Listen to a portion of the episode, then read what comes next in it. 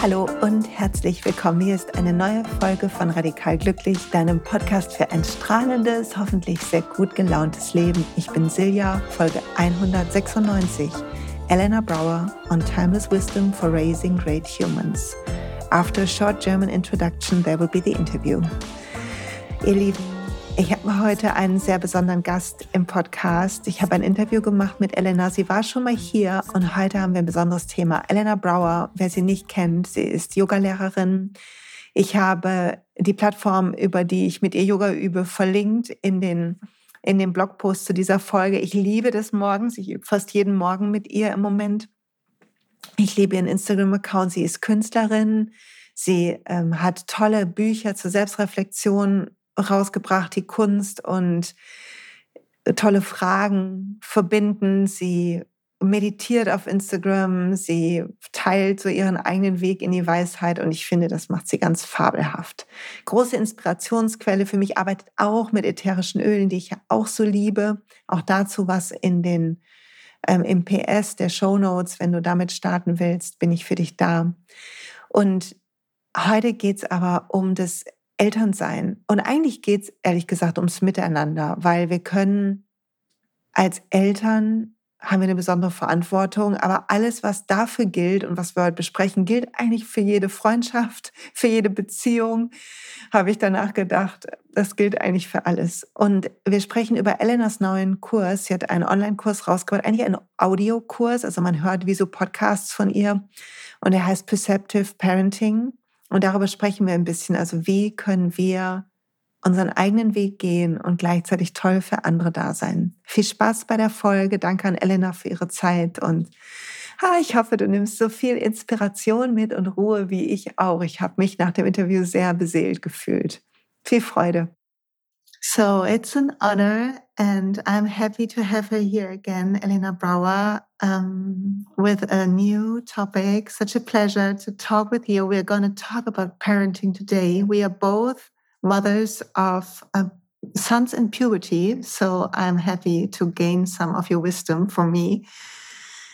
And maybe um, you want to say something uh, to the audience to start with, or take a breath with us, or whatever you feel like. Yeah, let's uh, let's take a breath. Put your hand on your heart. Most likely, you're a parent if you are listening or watching, and I welcome you. This is not an easy job, but it's the one we took, and it's a sacred job.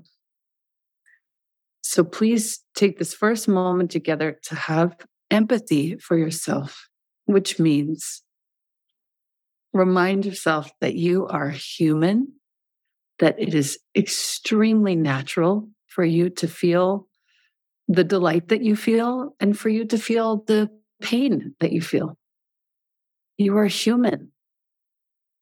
And offer yourself this loving, quiet attention for the next few seconds to fill yourself up with your own care.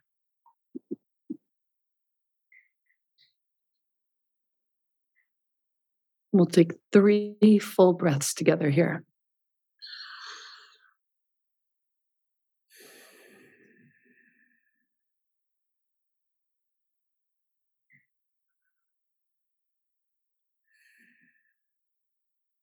And slowly, as you exhale for the third time, very gently begin to open your eyes and begin to relax your hand away from your heart. Feel the sweetness of your own love. It's a good way to start. Totally. What was a perfect um, way to start, perfect for our topic too. So I got some questions, but this introduction, this, this small little breath, taking a breath together lead me to a different start. Why do you think, as parents, we need to take that time to nourish ourselves? Why is it so essential for you? Well, I've seen the results when I don't. Me too. That's true. Never, I'm never as good when I don't take that kind of attention for myself. What I'm aiming for um, at all times is some semblance of balance because the the period of time when my son was small when our sons were small if you're watching your child that period of time seems so long but it's actually quite short. And if at every stage of the journey you're not paying attention to what you need and what delights you and what helps you you'll get to 13 14 15 16 and it will be very challenging for you because you have not done your job, not just caring for the kid, but you've not done your job of, of peeling yourself away from the kid and making sure that you are still your own person. I've seen both um, examples. I've had a couple of really great uh, inspirations of parents who at every stage were really for themselves. They really took care of themselves. They really knew that they had a life outside of their parenting.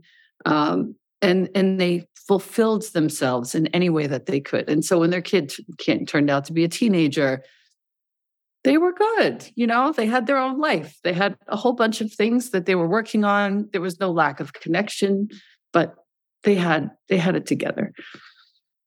I also know parents who really just focused their entire existence around the kid. There's no judgment here.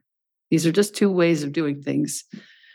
But in so doing, when the kid left for college or left for work, whatever it turned out to be, wow, those parents had a really hard time, or at least one of them had a really hard time with the kid leaving. Like, what do I do now? Um, and I think that the sort of self care conversation to go take a bath, take a few minutes. It's not that.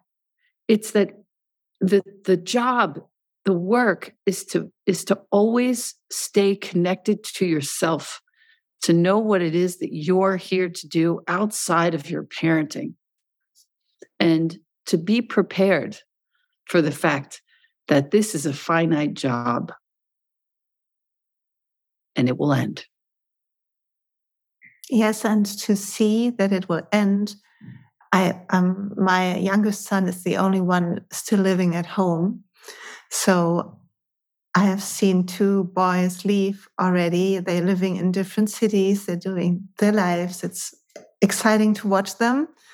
Of course, sometimes I miss them. I would love to just sneak into their apartment if they were around the corner, but I can't. Can't just knock knock, here I am.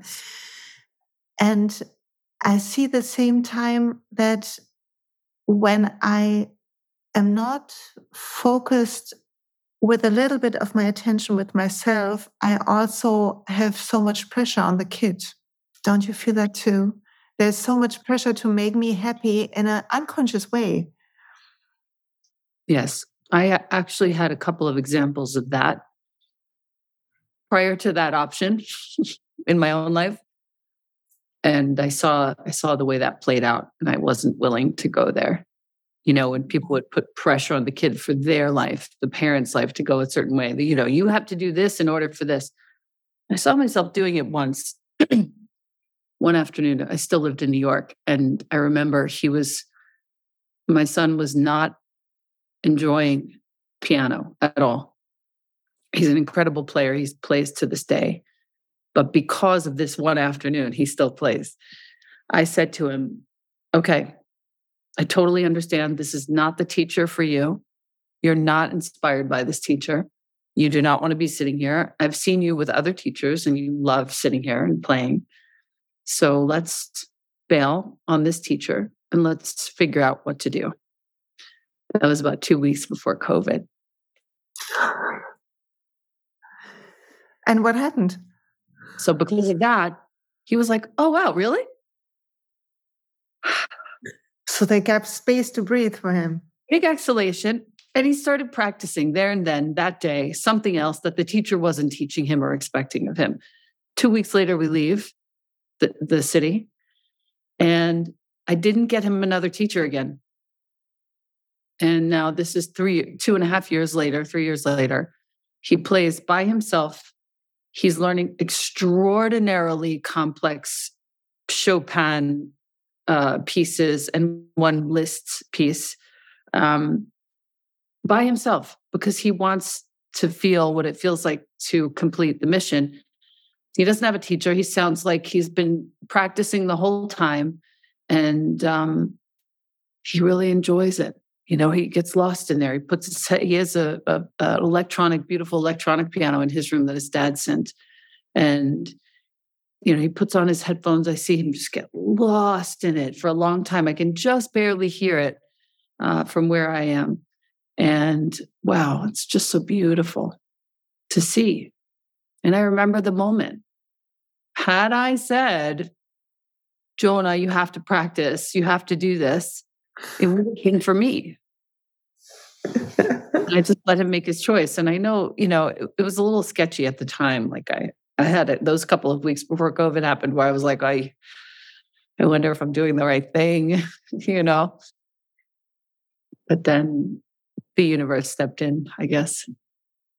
Yes, and I think that um, giving kids a choice, yeah, that's them leads them to um, choices that fulfill them instead mm-hmm. of um, learning to um, function in our world. So we we raise more free humans.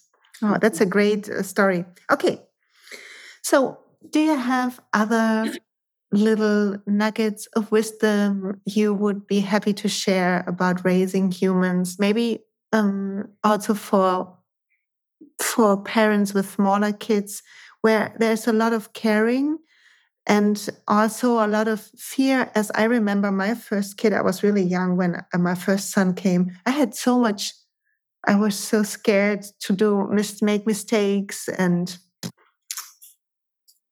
i was all over the place i think. We all were uh, you know you have your first kid especially if you're still in your 20s you're kind of all over the place no matter what happens i was 36 when jonah was born so i was already kind of like I did a whole lot of different things that I really wanted to do, and I was ready to just settle into the into the work of it and into the joy of it. Um, you know, for little kids, I think I think one of the most important things that I was exposed to was Ina May Gaskin's work. Ina May's work, Ina May, I think is her name, and the many stories that she tells in her books. I N A M A Y for the first basically three months, the kid was just strapped on to me. And I went and just did everything with him on my body, traveled, taught, taught privates, whatever. You know, I just like everybody around me was cool with it. I said, I'm just going to have this kid on me for the next three months. That's how it's going to go because that's what I learned from Ina May.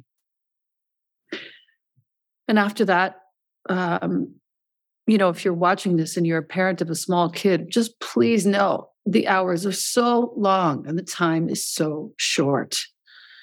And do the best that you can do to continue to live your life and do your work and create whatever it is that you're creating and enjoy that. Um, but just be for the kid for this period of time.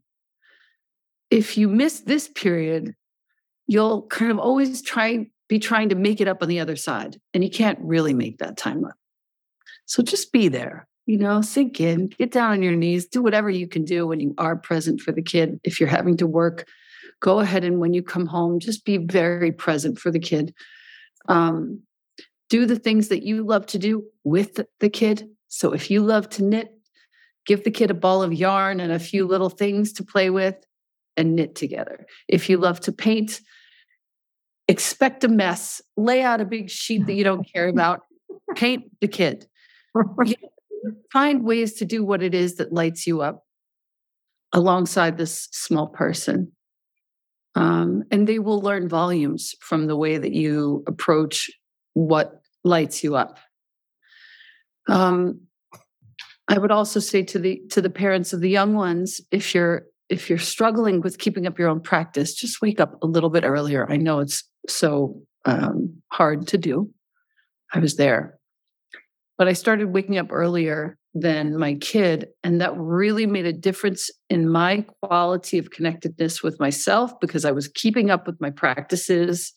At the time, it was yoga. I wasn't meditating just yet. Um, I was keeping up with my practices and I was being there for myself, but I was showing myself that I was trustworthy enough and I was keeping my word. Oh gosh, it was so important to do that. And um, ultimately, that was what got me out of um, the throes of addiction was you know, just waking up early, keeping up with my practice. And then I started to see how how how very much in conflict that was with me dropping him off at, at, at the little school there and then going home and getting high. You know, okay. it just didn't work. It just didn't work. It just stopped working after a while. Um, in any case, if you are a parent of young uh, people, one last thing, one last thought for now. Keep yourself, prioritize the practices in order to keep yourself super steady.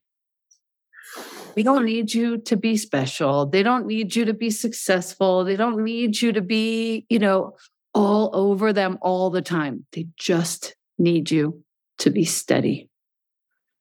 So if your practices help you stay steady, you can feel very comfortable in prioritizing your practices for that reason. The kids will grow up with that example. They will then, listen to this, go and look for a partner like that. They will go and look for a partner who's nice and steady like that. They won't look for a crazy person like some of us have looked for in our lives. They will look for someone who's steady. So, and I, I, I I say this with all due respect. They will look for someone who's steady because you gave them an example of what it looks like and feels like to live with someone who has a steady, even keel. That is so true. One of my um, teachers said, We all marry our own learning program. So to evolve evolve, we need to heal our past wounds. So we marry someone who will trigger them regularly. wow. Wow. She's yeah. a good teacher. you know, it, but it's very true. It's not a it's not a joke. It's very true. And it is true. It, yeah. yeah, I I can look at that. I can see the the past relationships that I've had how they mirror some of the more volatile tendencies in my household. And the current relationship that I have mirrors literally the best of both of my parents in one person. That's good. Yeah. My mother likes that. it's so true. Oh, it's so true. That's so Thank you for sharing. That oh. touches me. Hmm. Oh, thank you for sharing that with me, with us. So, coming back to that, that we are lineage. Maybe it's a good good way to go here.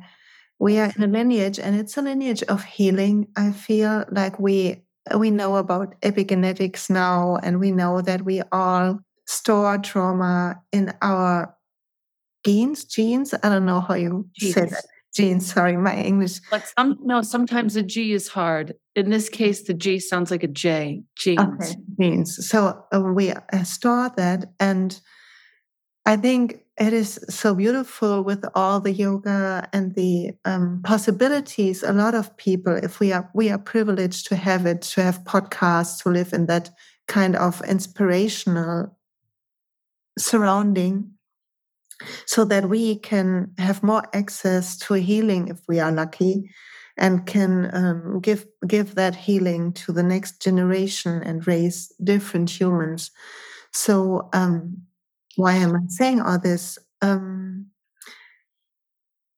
i heard your um, your workshop on your new program on um, yes. you you did a um, you did a workshop and you said empty um, empty yourself of agenda. I hope I recall that. Um, yes, and exactly. I felt that we have an agenda sometimes in our living too, and it is even more important.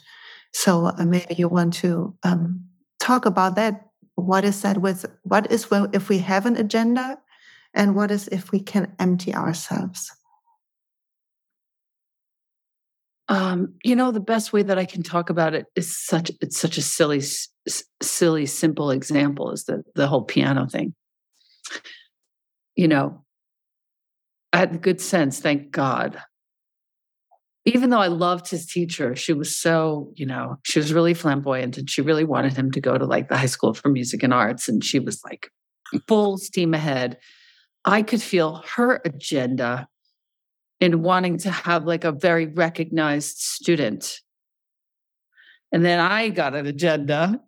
I want to have a talented kid, a, a, a, an exceptional talent in piano. Feel all of it rising up within me like a snake. And I thought, no way. And in that moment, luckily, I had the good sense to lose the agenda, empty myself of the agenda, thankfully. And now the agenda has come true. And even though he's not going to go to high school for music or college, I don't think um, he has he has the capacity. Um, emptying ourselves of agenda. Let's say it's like a moment at breakfast. I was talking to a mom just a couple of days ago, 11 year old daughter really having a hard time.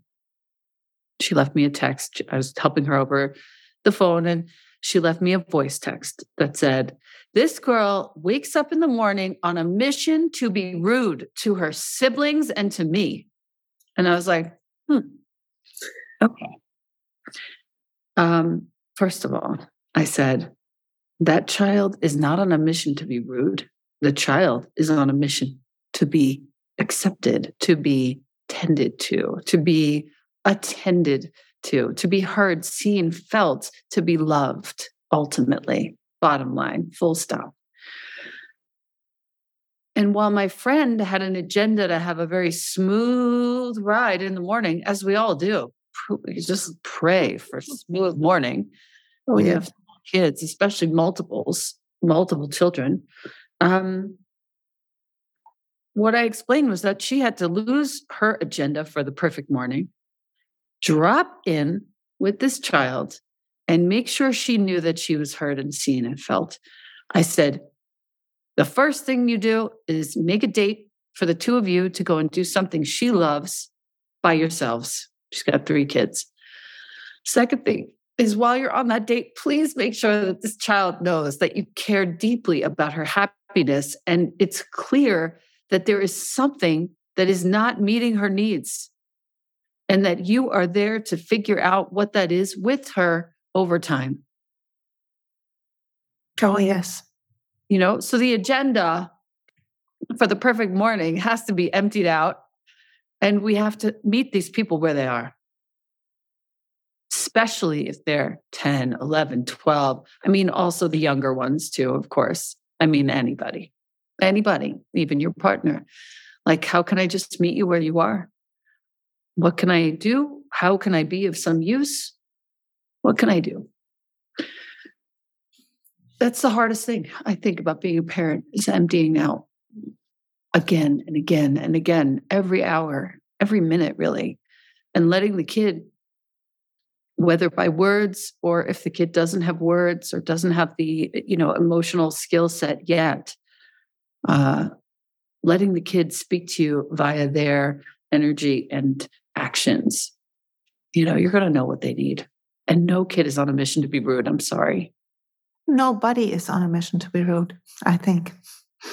Just on a mission to be heard and and felt. Yeah, that's true. That is so true. And um, what what is your? I think that. Let me find the words. I think that sometimes when we want to empty our agenda, a part of us, our heart knows that it's the only right way, but there's a voice in our um, mind that says, well, um, I can't let that go through. Um, um, I, uh, we have to meet in the middle. We do compromises. You also need to step up to me. You know what I mean? That energy of who is right, and I can't be not right all the time. Like with which is our ego mind, but which is hard to uh, to soften. I I feel it's a daily practice for me. it's why meditation works. Because when you sit for meditation, you you face all the righteousness. Like I know I'm right. Oh yeah. You know what I mean? If you sit every day, day after day, year after year, the moment that little thought comes up, you know exactly what to do. You have to either apologize, forgive, somehow return your attention to the both the oneness and the total impermanence of the situation. We're all going to die and lose that whole story. If you're sitting every day, you have the opportunity to lose the story. If you're not sitting every day, you don't have that chance. And so the story is like a boulder going downhill, just picking up snow, getting bigger and bigger and bigger and bigger. You know, of course, of course. That is so true. So that's why when they say meditation is like a shower for your brain, it's really true. If you're watching this and you're like, oh, I can't meditate, I dare you, I dare you, I dare you. Just think of it like a shower. You would not go more than a few days without a shower. You know, your body starts to stink. You start to feel like, you know, a little gritty, um, jank even, you know, the water going on you really helps. Your meditation is that for your mind. And it's a muscle. We, we would never say if we say uh, we uh, we can't meditate. I, I often feel like it's like we I can't do push-ups. I can't do twenty push-ups. Well, if it's the same, we you would start with one and be proud of yourself. So I started with two minutes, I think, years ago. Mm. So that was. Uh, and weights, you start with six kilos, you move your way to 14 and then to 20. yeah, I've seen you with the um, with the weights. Um, but it's just the same. It's just this, what you're saying. It's all the same. That's we start small, you build, and you see how it works for you. So, um, you also talked about um, conversations we can have with our child. And one conversation is to ask for feedback. Yeah. So I would love you to explain that a little. Why is it good? And when should we start? At which age should we start with feedback? So I learned this from a very dear friend who had the good sense and the generosity to share this practice with me when Jonah was three years of age um, the conversations and ideas come in module four of that perceptive parenting course that you mentioned earlier. And it's sort of like the capstone for the first three modules. Each one of those three modules relates to either the inner world, the world of other people, and how to sort of navigate that as a parent and as a child. And then the systems in which you find yourself. What does it mean to become aware of the entire family in a moment? What does it mean to become aware of the environment, the ecology in which you find yourself? But this fourth module, conversations and ideas are all the things that I just couldn't find a little place for in the in those first three. And they're so important. When I started asking Jonah for feedback, it looked like this. He was three, three and a half years old. It was bedtime which was always a very important time for us. And if you are a parent and there is any way in which you can get home for bedtime between the ages of whatever, you know, three, let's say two or three years old to, let's say, probably around 12 was when he was like, Peace, mom. okay, let's say two to 12. You know, it could be different for the girls. If you can be there for bedtime, it's the best thing. I started by saying, Jonah, what could I have done better today? He's three and a half. And the first time he just looked puzzled at me. He was just like, What? What? You know, no parent asks a child how they're doing. Like asking a kid for feedback seems crazy to our parents' generation, mm-hmm. straight crazy. They would never do it because they're the parent and that's the child. The child doesn't know, except that the child really does know. And when I asked him and he started getting comfortable telling me, there were so many funny answers. Uh, everything from, you know, you were too hard on me in the store today to you could have been nicer at dinner to I wish you weren't in such a rush all the time. Oh, wow. Yeah, that time. Oh, God, I wept so hard when I left his room. I wept in the room too. I was like, God, mm, thank you. But here's the trick, parent, if you're listening or watching, this is important. You ask the child, What could I have done better today?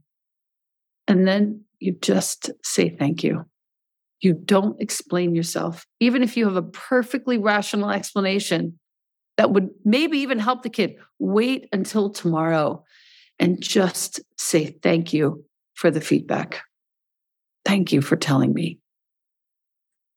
Um, how do you say, what could I have done better today in German?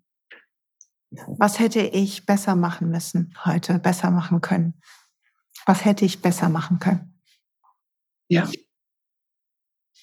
I think it's the most important ever, most important question I ever asked the guy. He's now, you know, ginormous man, beautiful.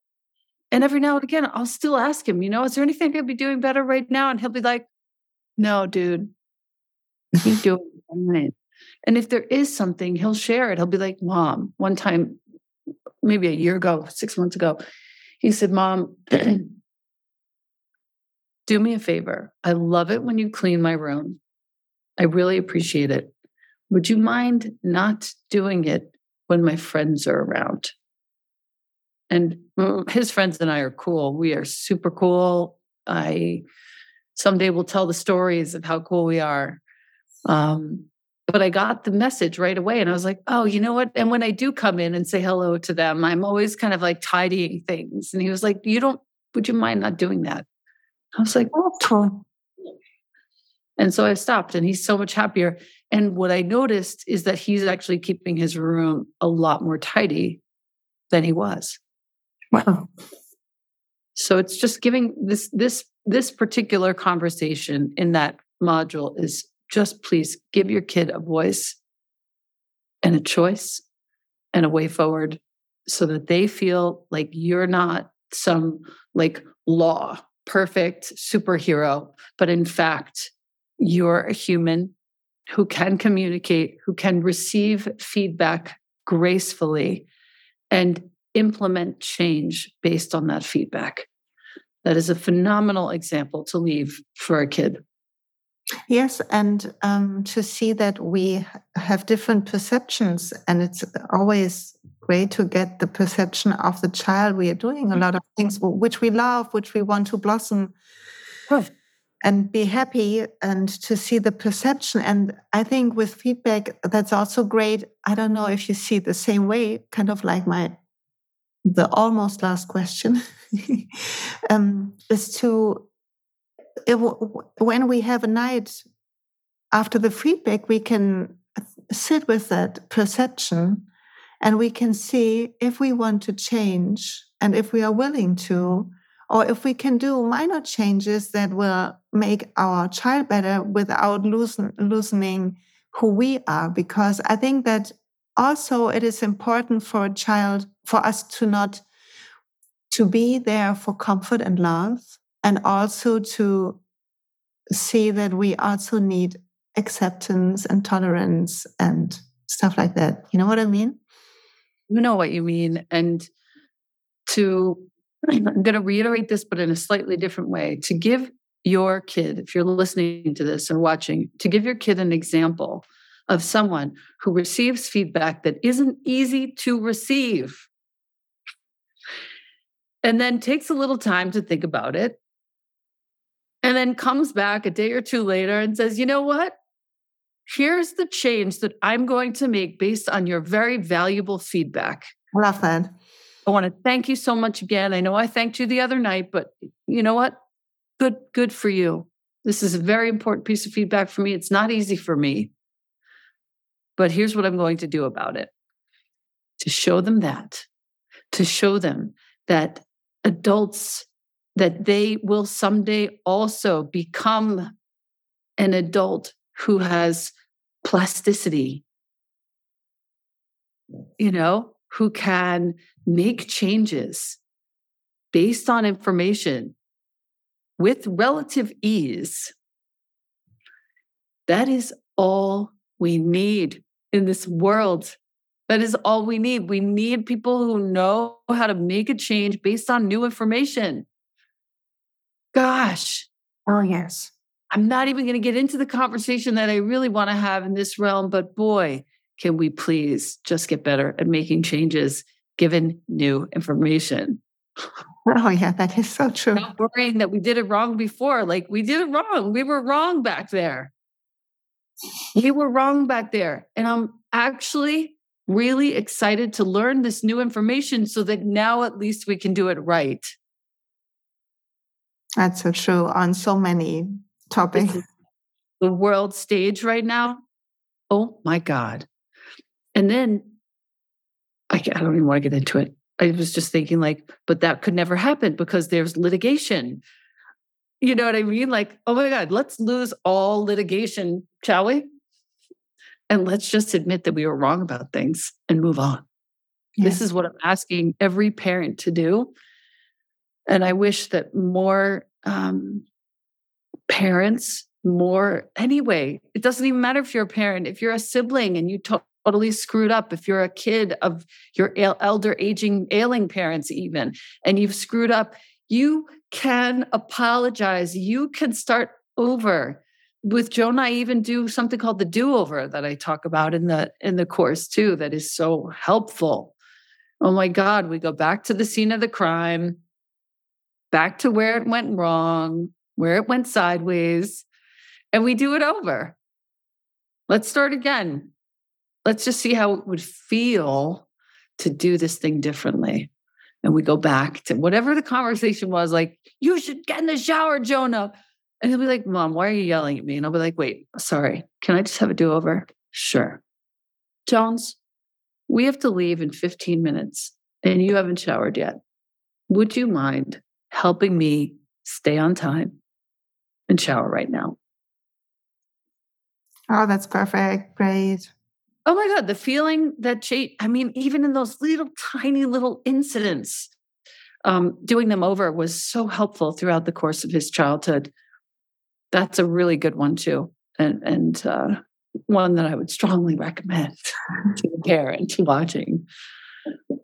Okay, coming to recommend things. So I already loved your Simplify course, as I mentioned in the earlier podcast we did Thank together. You. So um, it's really We're coming back with a new one in 2023. Oh, I'm happy to uh, be with it.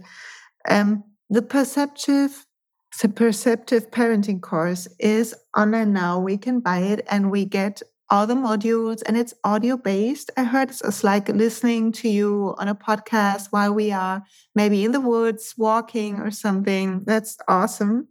That's my dream is that you're listening to it when you're relaxed. So you can really hear what I'm saying without I'm not I'm never judging or thinking that I know best. What I'm doing throughout love throughout this course is offering verses from the Tao, several different interpretations through the lens of motherhood and parenting and leadership to help you see um, where you can reconsider how you're doing things as a parent. That's Just reconsider. Mm-hmm. That's it. And I love audio based learning. It's my favorite way. Oh, that's that's true. Yes, that's great. Okay, and um, I read that um, there will be quarterly or somehow a meeting yes. or something. That yes. is so cool. So our first, you know, our first one is going to be the end of December. Uh, we just set the date. I don't, I don't have it at the top of my mind, but we'll send an email out soon. Anyone who is taking perceptive parenting will receive that email, and that information.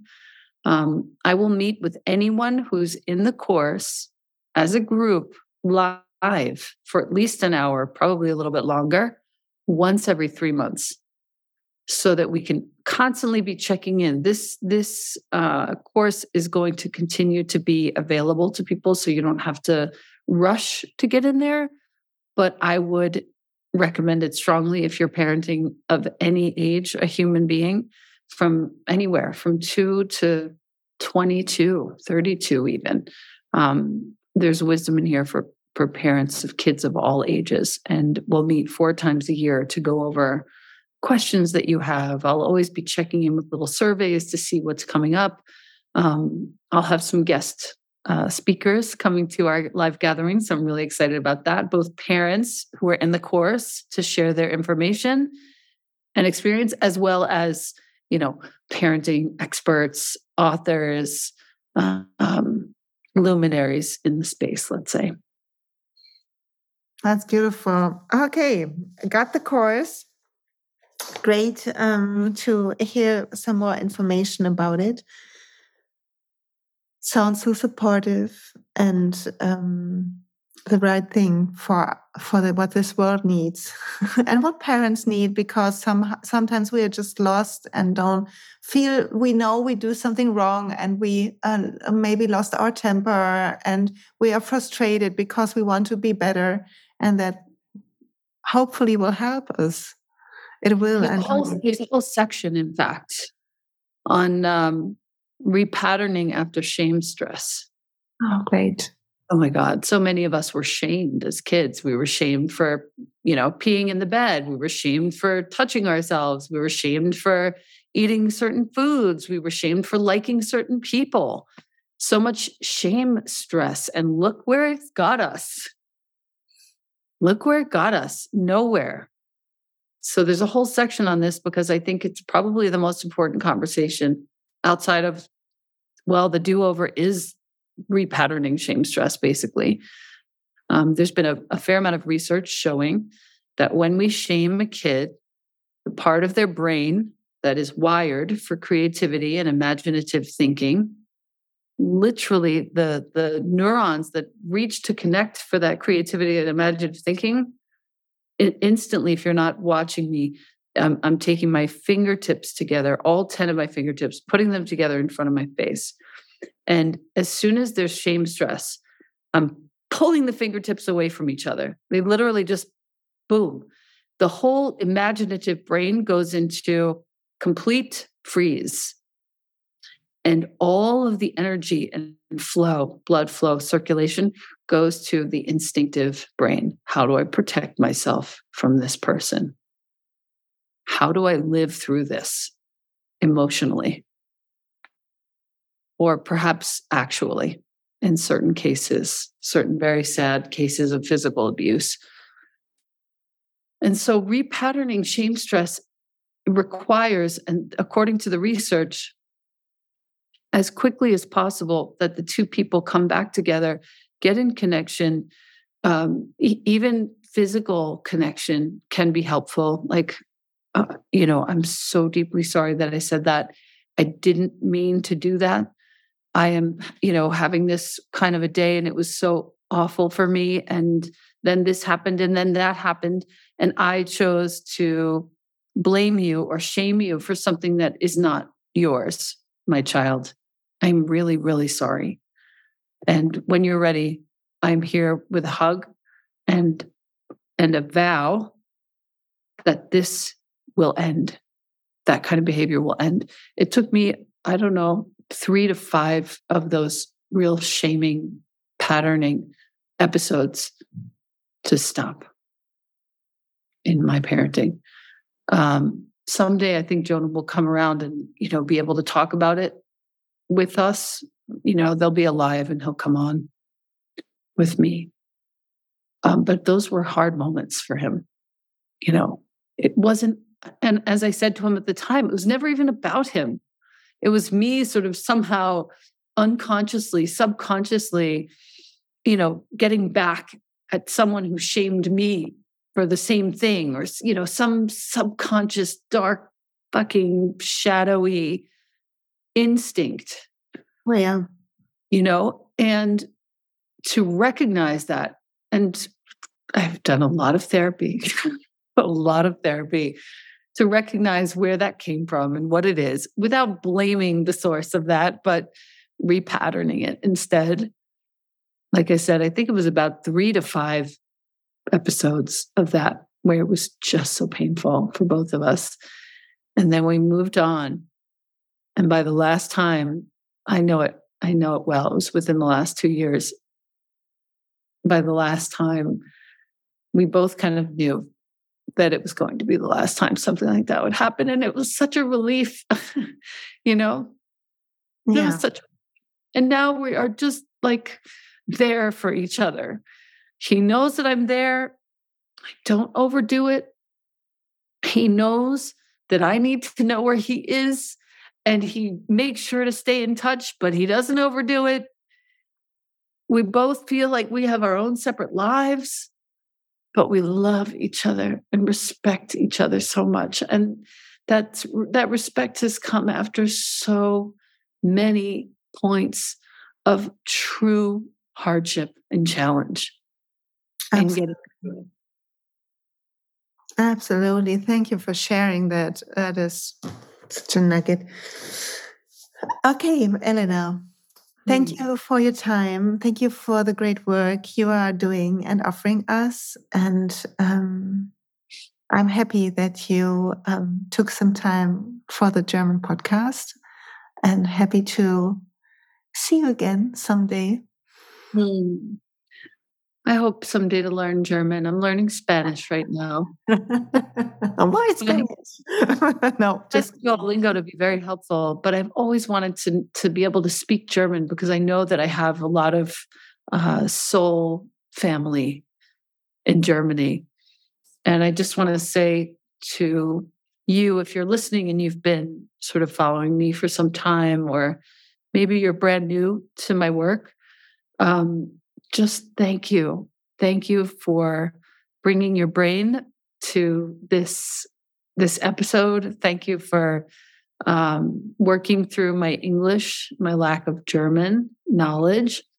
And thank you for the willingness that you have, particularly if you're a parent, to do your best uh, to allow this information to move you toward uh, raising a human who has emotional intelligence and care. Thank you so much. Thank you. And wait, there will be a little German goodbye. Yes, yes, yes. Alle, alle, die zugehört haben, vielen Dank, dass du dabei warst. Alle Links sind wie immer in den Show Notes. Und wenn dich das ruft, dann ich finde, das Programm hört sich ganz fabelhaft an. Dann schau es dir an. Natürlich freuen wir uns über jeden Stern auf Spotify, iTunes oder falls du jemanden kennst, den die Folge gut tut, dann einfach weiterleiten. Danke und bis nächste Woche. Dankeschön. Ja, jawohl.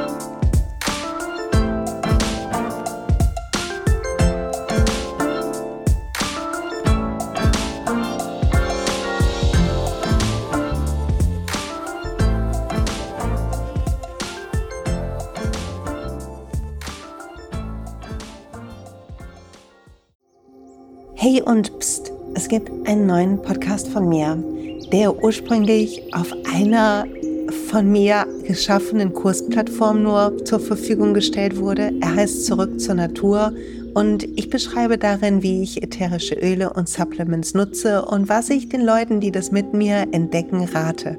Wenn du also Lust hast, auf diesem Weg auch mir ein bisschen zuzuhören, dann findest du zurück zur Natur überall da, wo du auch diesen Podcast findest. Viel Spaß beim Zuhören.